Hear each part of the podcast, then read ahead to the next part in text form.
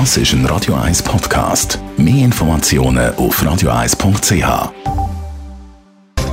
Netto, das Radio 1 Wirtschaftsmagazin für Konsumentinnen und Konsumenten, wird Ihnen präsentiert von Blaser Greinicher. Immobilienkompetenz seit Jahrzehnten. blasergreinicher.ch Raphael Wallimann. In der Herbstsession vom Nationalen Ständerat, die heute anfängt, wird über die wachsende Krankenkassenprämie diskutiert. Der Ständerat beratet diese Woche zum ersten Mal das zweite Paket vom Bundesrat mit kostendämpfenden Massnahmen.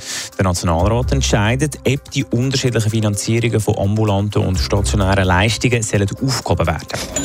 Außerdem entscheidet das Parlament definitiv, ob alte Leopard 2 Panzer von der Schweizer Armee dürfen an Deutschland verkauft werden.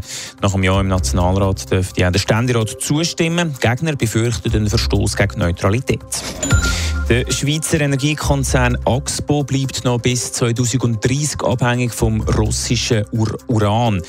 Das berichtet die Media-Zeitungen. Wir haben mit dem russischen Lieferant im Fall vom AKW Betznau einen Vertrag bis 2030. Bei einer Vertragskündigung befürchtet Axpo grosse Schadenersatzzahlungen.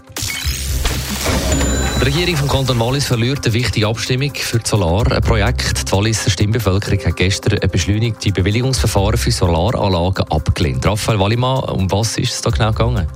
Der Bundesrat hat ja zu einer sogenannten Solaroffensive oder zu einem Solarexpress aufgerufen.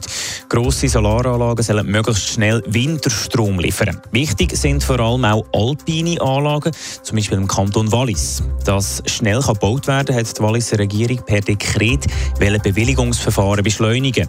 Neu hat die Regierung selber als erste Instanz über die Baubewilligungen für grosse Solaranlagen entschieden. Bis jetzt ist die Baukommission für das zuständig gewesen. Eine Beschwerde hat außerdem keine aufschiebende Wirkung gehabt. Die Projekte wären also bei einer Einsprache nicht automatisch gestoppt worden.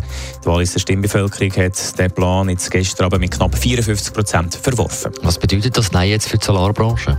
Ich habe gestern noch mit dem Präsidenten von Swiss Solar und GLP-Präsident Jürg Grossen telefonieren. Er sieht das Nein relativ locker. Es ging, er ging davon aus, dass trotzdem Solarprojekte im Wallis können umgesetzt werden können. Es dauert jetzt halt einfach ein bisschen länger. Wichtig ist, dass man jetzt die Lehre aus dieser Abstimmung zieht. Man müsse alle Beteiligten in solche Entscheidungen mit einbeziehen. Im Wallis hat es die Regierung zum Beispiel nicht geschafft, die Grünen auf ihre Seite zu ziehen. Zusammen mit der SVP hat also eine mächtige Allianz die Vorlage bekämpft. Netto, das Radio 1 Wirtschaftsmagazin für Konsumentinnen und Konsumenten.